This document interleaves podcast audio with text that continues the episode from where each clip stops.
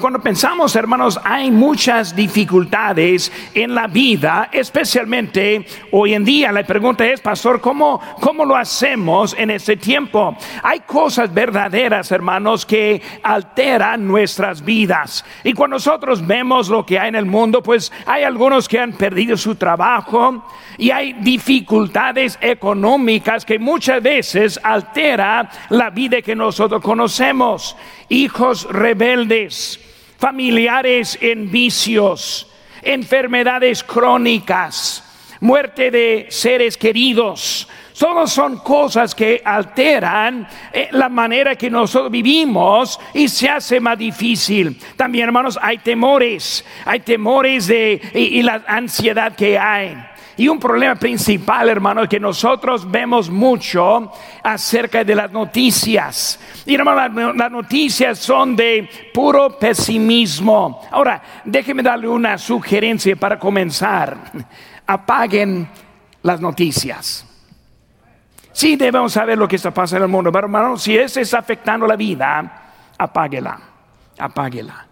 Muchas están viéndolo hasta que ya vienen bien desanimados. Noticias de COVID, violencia, racismo sistémico, inflación. Empieza a hablar de la vida extraterrestre y luego los zombies y todo lo que hay en eso, hermano. Cambio de clima, calentamiento global, la sequía y la lista sigue adelante de lo que el mundo quiere nuestra atención puesta. Y por eso muchas veces perdimos mucho porque estamos viendo lo que hay. Muchos encerrados y sufriendo el efecto de ese tipo de vida. Hermanos, sin Cristo y sin la iglesia, ¿cómo aguanta la gente en nuestro mundo? Vemos, hermanos, que las reacciones en las dificultades que vemos. Hermano, muchas veces hay cosas que resultan y afectan mucho a los matrimonios. Y muchas veces cuando se muere un hijo, pues se hace muy difícil en el matrimonio, hace que resulta en, divorcios, eh, problemas en las finanzas hijos que este, con problemas que ponen mucha presión en el matrimonio y muchas veces resultan en problemas irreparables. ¿Cómo es que con algunos las dificultades los alejan de Dios y con otros los acercan a Dios. ¿Cuál es la diferencia entre las dos clases?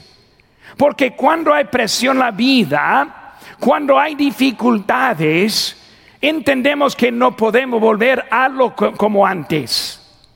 Va a resultar más cercas o más lejos. Y hermano, aquí en nuestro el asunto del sexto capítulo de Juan, vemos muchas enseñanzas. Comienza el capítulo 6 con la alimentación de los cinco mil. Y vemos pura victoria con ellos en ese tiempo. Vemos que encontramos a Cristo caminando sobre el mar. Vemos que la gente estaba buscando a Jesús, ahora supuestamente por la comida. Pero vemos que hermanos, Cristo ahora está dando una enseñanza acerca de que Él es el pan de la vida. Y hermano, la gente escuchándoles no era lo que querían.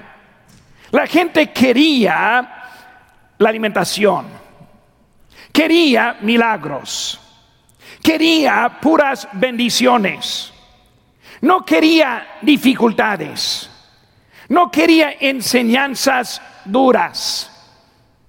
Ahora les voy a dar aviso que esto mañana va a caer un poco duro algunas cositas. Y la tarde aún más. Pero ellos no querían eso. Porque cuando empezó a hablar de eso, se desanimó. Y luego fue para atrás. La pregunta se afectó al Señor Jesucristo. Versículo 67 dice, ¿queréis acaso iros también vosotros? Si los demás, también ustedes. No piensen, hermanos, que lo que nosotros hacemos sí va a ser un efecto en la vida de otros. ¿Cómo lo hace? Hermanos, vamos a tener ahora en esta mañana tres claves para ayudarnos a aprender cómo seguir adelante, ni modo si está en bendiciones o si está en pruebas. Si todo va bien o todo va mal. Por eso quiero tomar este momento, hermanos, para explicar algunas cositas de este texto que nos puede ayudar a nosotros. ¿Cómo lo hace? Primeramente, hermanos, lo hacemos por recordar las bendiciones de Dios. La primera cosa, hermano, para andar adelante cuando está en dificultades es, número uno, recordar las bendiciones de Dios en su vida. Y hermano, cuando pensamos en eso, vemos primeramente el asunto de los seguidores de Jesús. Hermanos, muchas veces lo que recordamos es lo que nos daña en nuestras vidas. Nuestra memoria puede ser una fuente para animarnos, pero también puede ser una fuente para desanimarnos. Cuando pensamos en nuestra memoria, vamos a buscar el ejemplo ahora del pueblo de Israel. Y cuando salieron de Egipto y Moisés estuvo llevando a la tierra prometida, anduvieron ellos y no quisieron entrar y por eso por el castigo ellos anduvieron 40 años en el desierto esperando para volver por la segunda vez a entrar en la tierra prometida. Pues en ese tiempo de pruebas en que estuvieron allí, y hermanos, la prueba fue la consecuencia de su propia vida, de la decisión que ellos habían tomado. Pero vemos en ellos, cuando están allí andando en eso, hermanos, vemos unas cositas. Primeramente, vemos lo que fue la realidad. En Éxodo, capítulo 1, versículo 13, nos dice, y los egipcios hicieron servir a los hijos de Israel con dureza y amargaron su vida con dura servidumbre en hacer barros y ladrillo y en toda la labor del campo y en todo servicio al cual los obligaban con rigor. Ahora, cuando hablamos de la realidad, hermanos, la vida en Egipto fue una vida difícil. La vida en Egipto tuvieron algo bien contra. Buscaban y esperaban a alguien que les iba a librar de esa vida que tenían. Pero vemos cómo fue su memoria. Ahora pasaron unos años. Y ahora están en el desierto caminando. Vemos lo que dicen aquí en Números capítulo 11, versículo 6. Dice, nos acordamos del pescado que comíamos en Egipto, de balde, de los pepinos, los melones, los perros, los, los perros, las ese, cebollas y los ah, ese, ajos. Y ahora nuestra alma se seca, pues nada sino este maná ven nuestros ojos. Ahora están quejando de la vida que Cristo, que Dios le había dado.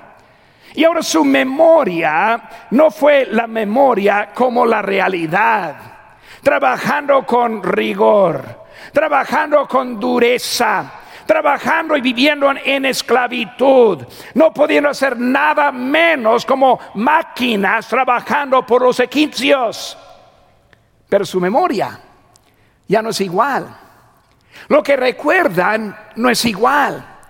Y muchas veces, nosotros empezamos a recordar, pero no recordamos en la realidad.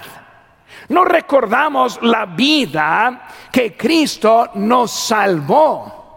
No recordamos los vicios que destruyeron a las familias. No recordamos eh, esa vida, vida de pecado en como nosotros y algunos vivieron en, en mala manera. Empezamos a recordar en otra forma la memoria. Hermanos, hay memoria que también provoca consecuencias. Cuando nosotros recordamos, muchas veces trae algo en la vida. Vemos ahora, hermanos, también la esposa de Lot. En Génesis capítulo 19 dice, entonces Jehová hizo llover sobre Sodoma y sobre Gomorra azufre y fuego de parte de, que, de Jehová desde los cielos y destruyó las ciudades y toda aquella llanura con todos sus moradores de aquellas ciudades y el fruto de la tierra. Entonces la mujer de Lot miró atrás a espaldas de él y se volvió esta estatua de sal. Hermano, la memoria determina la conducta. Cuando vemos a los, el pueblo de Israel quejándose, Cambió su conducta por la memoria. Vemos a la esposa de Lot, ni siquiera sabemos cómo se llama. Ella nos volvió para atrás, cambió lo que era el mandato, recordando en ese momento. Debemos recordar bien, hermanos, nuestro este nuestro pasado. La memoria siempre quiere pintar una historia bonita. Lo que no sabemos de nuestra vida es qué hubiera pasado con nuestras vidas si hubiéramos seguido por ese camino. Si hubiéramos seguido en la vida sin Cristo, hay ciertas cosas que sí son ciertas. Como padres, no hubiera estado criando a sus hijos en la iglesia. No tendría un padre fiel a su mamá. En el mundo, hermanos, hay mucho efecto para los que nos siguen. Pero nosotros queremos recordar cosas bonitas de ese tiempo y no recordamos la realidad de ese tiempo. Hermanos, el pueblo de Israel recordó lo bonito de su historia, pero no recordó de todo. La esposa de Lot, ella recordó de lo que había dejado. Y por eso volteó para ver, hermano, nuestro pasado fue cambiado por lo que Cristo hizo en nuestras vidas. Lo que hay que hacer es recordar bien lo que Cristo ha hecho por nosotros. Cuando recuerdo mi propia vida, yo empiezo a recordar el ministerio que me dio. Los tiempos en Guerrero, Chihuahua. Los tiempos en Sinaloa, México los tiempos en la frontera, los tiempos con pastor hispano aquí en Lancaster. Hermano, cuando empiezo a pensar bien, recuerdo bien lo que Dios ha hecho. Lo que no sabemos es cómo hubiera sido. Y hermano, cuando vemos esa vida que tenemos, la vida como un misionero, la vida como un pastor hispano, hermanos, mi vida aún no ha terminado. Yo no sé lo que Dios tiene para mi vida por delante, pero lo que veo es que Dios ha hecho bonito y bueno con mi vida, con nuestra vida, hermanos. Los que me han dicho, pastor, mi vida es la iglesia. Mis amigos son los de la iglesia. Que me han dicho, en realidad mi vida tengo fuera de lo que Dios me ha dado. Hay que recordar lo que Dios nos ha dado. Hermanos, la verdad es, tenemos un futuro brillante. Viendo lo que Dios ha hecho en el pasado, vemos que por delante es algo tremendo que Dios tiene para nosotros. Pero muchas veces no recordamos. No recordamos lo que Dios está haciendo.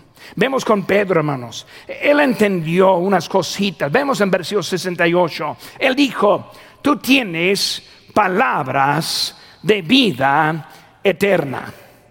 Una cosa que él entendió es que Cristo tuvo esas palabras, la vida eterna que me salvó, la vida eterna que me apartó, la vida eterna que me transformó, la vida eterna que me puso en otro camino, es la vida que Pedro estuvo viendo. Solo él. Solo no hay otro. Vemos también que en versículo 69, y nosotros hemos creído. Tal vez es una de las cosas que faltan. Dice que cree, pero cree. Dice que confía, pero confía.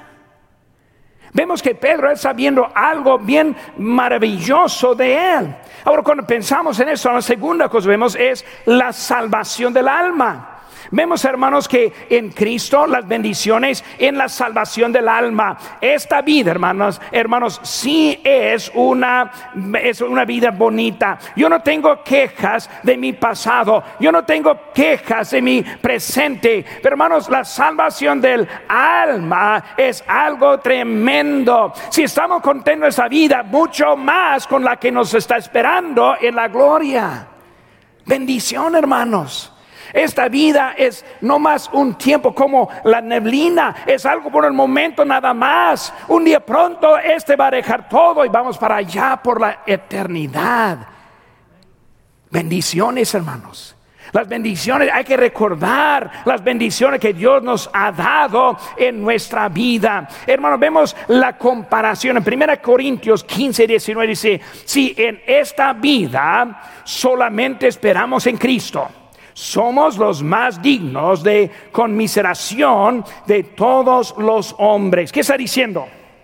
El gozo de esta vida comparando, comparando con el gozo de aquella vida, es pura miseria. hermanos, yo recordando, no, no recuerdo una vida miseria. No vivo una vida miseria. Pero la comparación es tan diferente allá es como que si esta vida fuera de una de miseria por lo que estamos esperando en la gloria. Hermanos, yo no comprendo muy bien cómo Dios está haciendo tanto para nosotros, pero la vida es vida eterna. Estoy platicando anoche con mis nietas que van a ser bautizadas esta mañana y luego platicando un poco. Y hablamos de ese asunto, vida eterna, sin fin, nunca se acaba. Lo que tienes ahora, tienen para siempre. No hay nada que nos puede separar del amor de Cristo.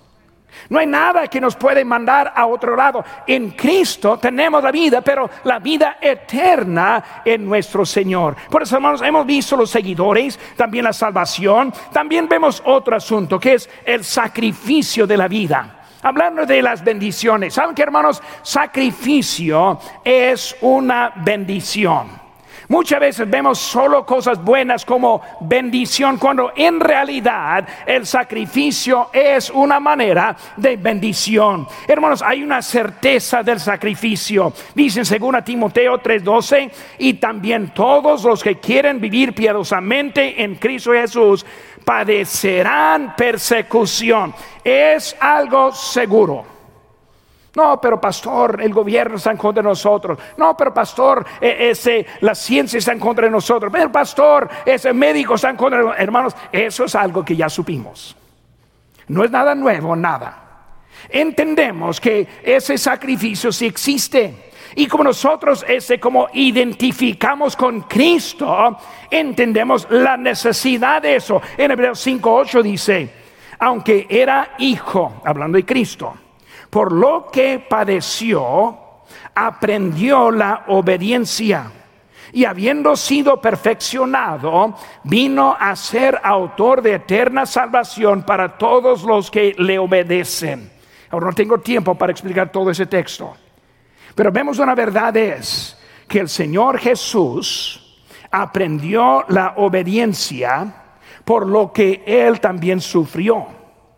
Son pasos en su vida que eran necesarios para el bien. Y no entendemos, ese bien fue para nuestro bien.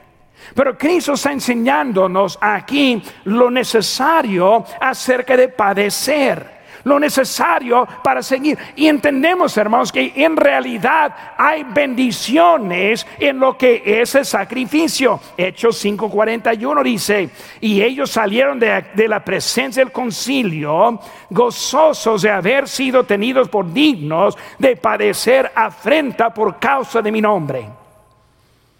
¿Quiénes hay que han pedido su trabajo diciendo, gracias Dios? ¿Quiénes hay que están en sufrimiento. Gracias Señor. Pero lo que vemos con ellos es como respondieron. Gozosos por ser digno. Ser digno de sufrir para mi Salvador. Hermanos, es una bendición sufrir para Cristo. Ahora vemos, hermanos, cómo lo hace. Número uno, recordar las bendiciones. Segunda cosa, hermano, que vamos a aprender ahora. Recordar las bendiciones. Número dos, hermanos, hay que recordar la dirección de Dios. Recordar la dirección de Dios. Capítulo 6, hermanos, versículo 16, nos dice,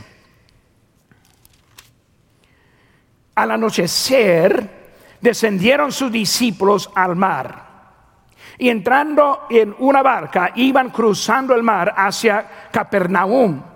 Estaba ya oscuro y Jesús no había venido a ellos. Vemos, hermanos, segunda cosa. Número uno, hay que recordar las bendiciones. Número dos, hay que recordar la dirección de Dios. Hermano, la dirección de Dios no cambia en las dificultades. La dirección de Dios no es más oculta en las dificultades. En realidad es más clara en las dificultades. Vemos, hermanos, para andar bien y seguir es recordar esta dirección, la vida. Vemos tres cosas, hermanos. Primeramente, la dirección de los obedientes. La dirección de los obedientes. Hermanos, ellos obedecieron. ¿Qué hicieron? Fueron al mar. Hermanos, ellos siempre escuchaban la voz de Dios. Hermanos, porque podemos avisar a Dios lo que nosotros vamos a hacer. Señor, yo te digo, Bendice, Señor, a dónde voy. El Señor está conmigo. Y muchas veces citamos textos no correctamente. No nos dejará, ni nos desamparará. Hermanos, eso no dice si está fuera de la dirección de Dios que Él le está bendiciendo. No cuente con eso. No piensa que puede tomar su propia decisión y Dios le va a ir con usted. Hermano, cuando hablamos de la dirección de Dios es seguir a donde Él dice. Si es Él que nos dice congregarnos, ahora viene una pedrada, los que están sintonizando, escuchen bien. Si Él nos dice que debemos estar congregando en su nombre, es el lugar de obediencia y dirección de Dios, punto de parte. ¿Por qué pensamos? No, por eso voy a alterar. Por eso me voy a cambiar. Y muchos dicen, pero pastor, yo estoy bien con Dios. No saben, yo estoy viendo en Facebook también.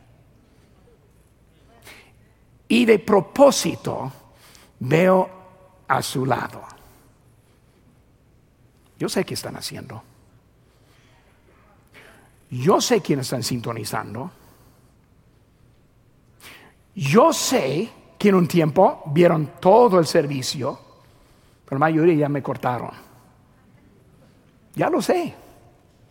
No me están engañando, pero estoy bien con Dios. Mentiroso. Si quiere engañarse a sí mismo, puede. No me engaña, ni a Dios, menos a Dios. Eh, hermanos, vemos que la dirección de Dios es algo directo con nosotros, pero los obedientes siguieron la voz. ¿Cómo lo hacen? Por seguir la dirección de Dios, por ser obediente, por tener confianza. Hermanos, hay confianza en la dirección de Dios. Cuando yo ando a donde yo sé que Dios me ha puesto, tengo confianza. Cuando me aparto es otra cosa. Ahora empiezo con preguntas necias. No, pero pastor, Dios sabe lo que el gobierno iba a poner por ley. ¿Qué me dice en primer lugar? Nunca nos obligaron por ley separar de la palabra de Dios. Nunca. Si piensa que sí, otra vez engañado. Pero hermanos, este, ¿a quién vamos a dar? Segunda cosa, hermanos, dirección de los obedientes, pero también la dirección de los obstinados. Ahora vemos aquí en capítulo 26, Mateo capítulo número, eh, perdón, Mateo capítulo 26, ahí estamos. Busquen conmigo, hermano, quiero que me, me sigan aquí en Mateo capítulo número 26. Vamos a leer algunos versículos aquí. Dice aquí en Mateo 26, versículo 31, ahora en este mismo tiempo que estamos leyendo aquí en Lucas, digo en Juan. Pero aquí dice en, eh, Mateo este 26, dice en versículo 31, y Jesús le dijo, todos vosotros os escandalizaréis de mí esta noche, porque escrito está, heriré, heriré al pastor y las ovejas del rebaño serán dispersadas. Pero después que haya resucitado, iré delante de vosotros a Galilea. Ahora, respondiendo Pedro le dijo, aunque todos se escandalicen de ti, yo nunca me escandalizaré. Jesús le dijo, de cierto digo, que esta noche, antes que el gallo cante, me negarás tres veces. Pero pastor, ¿puedo dejar de congregarme. Cristo ya nos ha dicho, antes que el, gallo cante, hermano, no puede negar los mandamientos de Cristo y hacerlos sin consecuencias directas en su vida. Pedro, eres tú que ahora provocó esta historia. Y hermanos que deciden negar el mandato de Dios provocan las consecuencias en sus vidas. Por eso vemos que volviendo a ese lugar aquí en Juan, vemos que ellos están llegando y a los obstinados. ¿Qué son ellos? Ellos que no quieren obedecer a Cristo. Los que siempre tienen pretextos y excusas. Los que dicen no puedo diezmar porque empezaron con miles de razones. Los que dicen no voy por esto y por miles de razones. Ahora, son los obstinados. Cristo no está pidiendo consejos de ti, hermano. Suavecito. No le importa lo que tú dices. Él es el creador. Él es el quien manda. Pues vemos, hermanos, obstinados. ¿Qué están viendo con ellos, hermanos? Vemos eh, este, que cuando hablando de eso, está hablando de Cristo, este, diciendo, pero Pedro no aceptó lo que Cristo le dijo. En vez de decir, Señor, ayúdame, no quiero negarte, no quiero apartarme de ti, Señor, ayúdame. En vez de eso, quiso aclarar a Cristo lo que él iba a hacer. ¿Y qué fue el resultado? Negó al Señor. Ya saben la historia, hermanos, en eso. Él negó. Y vemos, hermanos, su tristeza, la consecuencia en Mateos 26, otra vez 75, dice, entonces Pedro se acordó de las palabras que Jesús le había dicho Se acordó. Los que están sintonizando, alejados de la casa de Dios, hermano también, voy a hablar bien directo, alejados de la presencia de Dios. Acuérdate, acuérdate lo que te dijo Cristo. ¿No recuerdas cuando fuiste salvo? El ánimo, apetito, deseo, ya no lo tienen. Hermanos, estamos viendo para seguir adelante, hay que, que ver lo que Dios está haciendo. Vemos también aquí siguiendo en, en Juan capítulo 21, versículo 3 dice, Simón Pedro les dijo, voy a pescar. Ellos le dijeron, vamos nosotros también. Ahora Pedro, que está apartado, negó a Cristo y él dijo, voy a pescar. Ahora fue Cristo quien dijo, yo te haré que pescadores de qué? Hombres. Y ahora está diciendo, yo voy a pescar, ¿qué? ¿A hombre? No, a peces otra vez.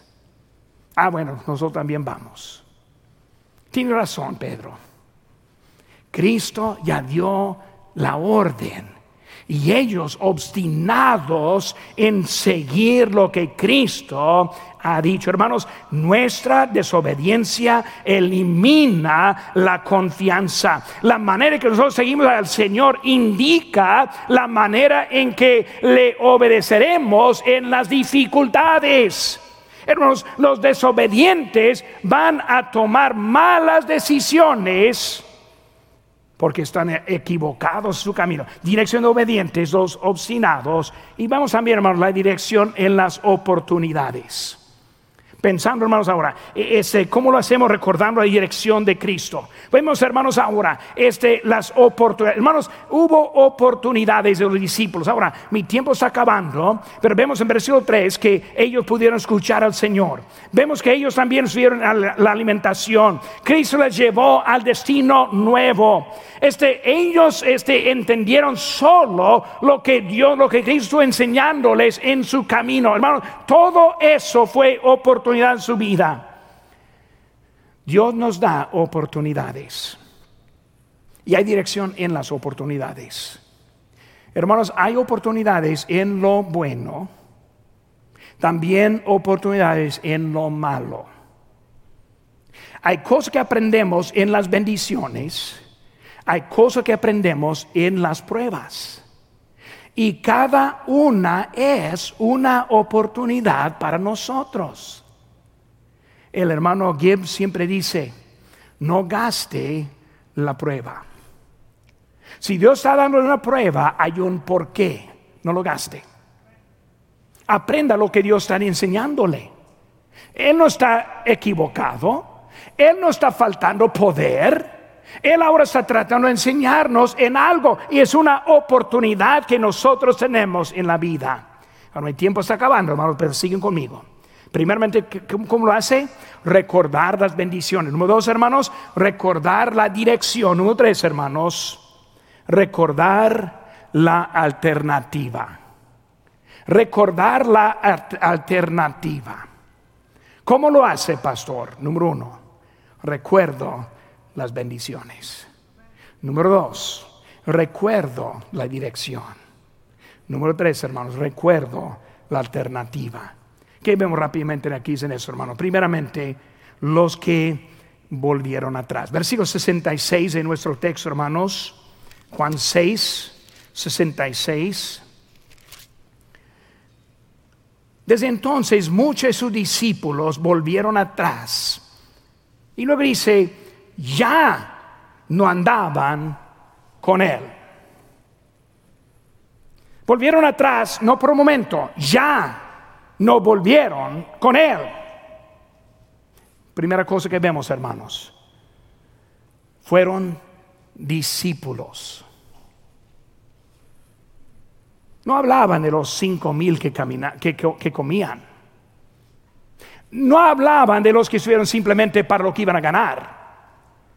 No hablaban de los que estaban simplemente como espectador. Hablaban de los discípulos que antes servían y ya no. Que antes eran fieles y ya no. Que antes eran obedientes y ya no. Discípulos eh, eh, es lo que está refiriendo aquí. ¿Está escuchando, hermanos? No falsos, discípulos. Hermanos, todos necesitamos depender de Dios. Dice en 1 Corintios 10, 12, así que el que piensa estar firme, mire que no caiga. No, pero pastor, estoy bien. Estoy sintonizando cada servicio.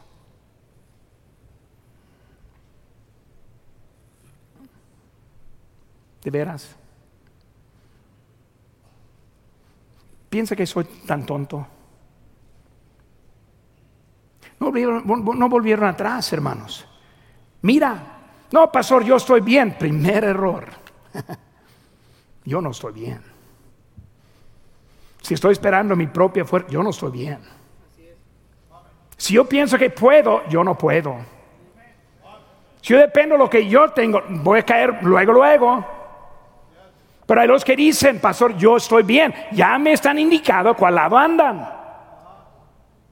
Si piensa que está bien, es el primer problema. Eh, hermanos, los que eh, fueron ellos que estuvieron ahí, muchos hermanos que ya han caído. No tengo tiempo, hermano, por mucho que tengo, pero voy a seguir adelante, hermano. Lo que, lo que les provoca para ir para atrás, hermanos, era aceptar la voluntad de Dios. Versículo 59, hermano, dice aquí. Estas cosas eh, digo en la sinagoga enseñando en Capernaum y al oírlos muchos de sus discípulos dijeron, dura es esta palabra, ¿quién la puede oír? ¿Cuál fue el problema? Ellos eh, no pudieron aceptar la voluntad de Dios. Aunque Dios me mande por una prueba, es la voluntad de Dios. Aunque Dios no pone en pandemia, Dios es el mismo que está guiándonos. Pero muchos cambian su opinión con las circunstancias que vienen. Y de eso empiezan para otro lado. Vemos, hermano, ellos están viendo, eh, este, no quisieron aceptar y luego volvieron atrás. No andaban con Cristo, dejaron el lugar en donde estaba Él. Y hermano, déjenme decir, hermanos, Él está en esta casa con nosotros en esta mañana. Su Espíritu Santo está morando aquí, está tocando corazón, hermanos. Él está en este lugar, es la casa de Dios. No hablando de edificio, hablando de los que estemos aquí. Donde estén dos o tres congregados. Hermano, la palabra clave es congregados, no juntos. No, no, no, diga ese texto cuando está en el río con dos hermanos. No refiere a eso. Refiere a los que están congregados en su nombre. Está hablando del lugar dedicado para Él. Está hablando de su iglesia. Hermanos, Él ahí está con nosotros. cuando estamos dejando, hermanos, dejamos mucho lo que está haciendo. Los que volvieron atrás, hermanos, desanimaron hasta el mismo Señor. Siempre me pongo triste leyendo estos textos, porque puedo mirar en mi cerebro al Señor con los cinco mil varones, con la multitud que estuvo y ahora con doce. ¿Quieren ir también? ¿Me van a dejar también? Qué triste ser parte de aquellos que desanimaron al Señor Jesús. Qué triste los que son de parte de desanimar la obra de Cristo en el año 2021. Debemos entender, Dios tiene algo para nosotros. Segunda cosa, más rápidamente, los que tienen la vida eterna. En versículo número 68 vemos la respuesta. A nos, este, le respondió Simón Pedro, quien, Señor, ¿a quién iremos? Hermanos, Él es el único en ningún otro hay salvación porque no hay otro nombre bajo el cielo de los hombres en que podamos ser salvos. Él es el único. Eh, hermanos, este, en, estos, en estos dos eh, años difíciles, nosotros vemos que es Él quien está dándonos eso. ¿Cómo lo hace? Más bien la pregunta para mí es, ¿cómo no lo hace? La alternativa ir con los que le dejaron o ir con los que le siguieron. ¿A dónde iremos? Bueno, ¿no te gusta la pandemia? Tampoco, a mí me gusta. No me gustan las, los enfermos, las enfermedades, tampoco me gustan. No me gusta la muerte, tampoco me gusta. No me gusta la dificultad de este mundo, tampoco me gusta. ¿A quién iremos? Él tiene la vida eterna. Él tiene la verdad. Él es el único. No hay alternativa. Recordar la alternativa, hermanos. Los que volvieron atrás, los que tienen la vida eterna, hermanos.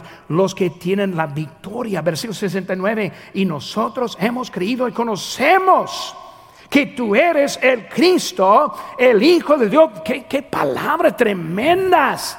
Eh, Señor, conocemos que no solo es la dirección, no solo es darme bendiciones, sino tú eres todo lo que hay en este mundo. Victoria que hay solo en Cristo. Hermano, cuando pensamos en esta vida, no tenemos otra cosa. Ellos entendieron la obediencia. Todos sufrimos dificultades. ¿Cómo lo hace? Recordar las bendiciones. Recordar la dirección de Dios. Recordar la alternativa. Hermanos, sus hijos dependen de usted. Hermanos mayores, sus nietos dependen de usted. Están observando. Saben lo que está pasando. Sacan la vida observando su vida. ¿Cómo no lo hacemos? ¿Cómo apartamos, nos apartamos de Cristo? ¿Cómo vamos a otro lado? Él es la única esperanza.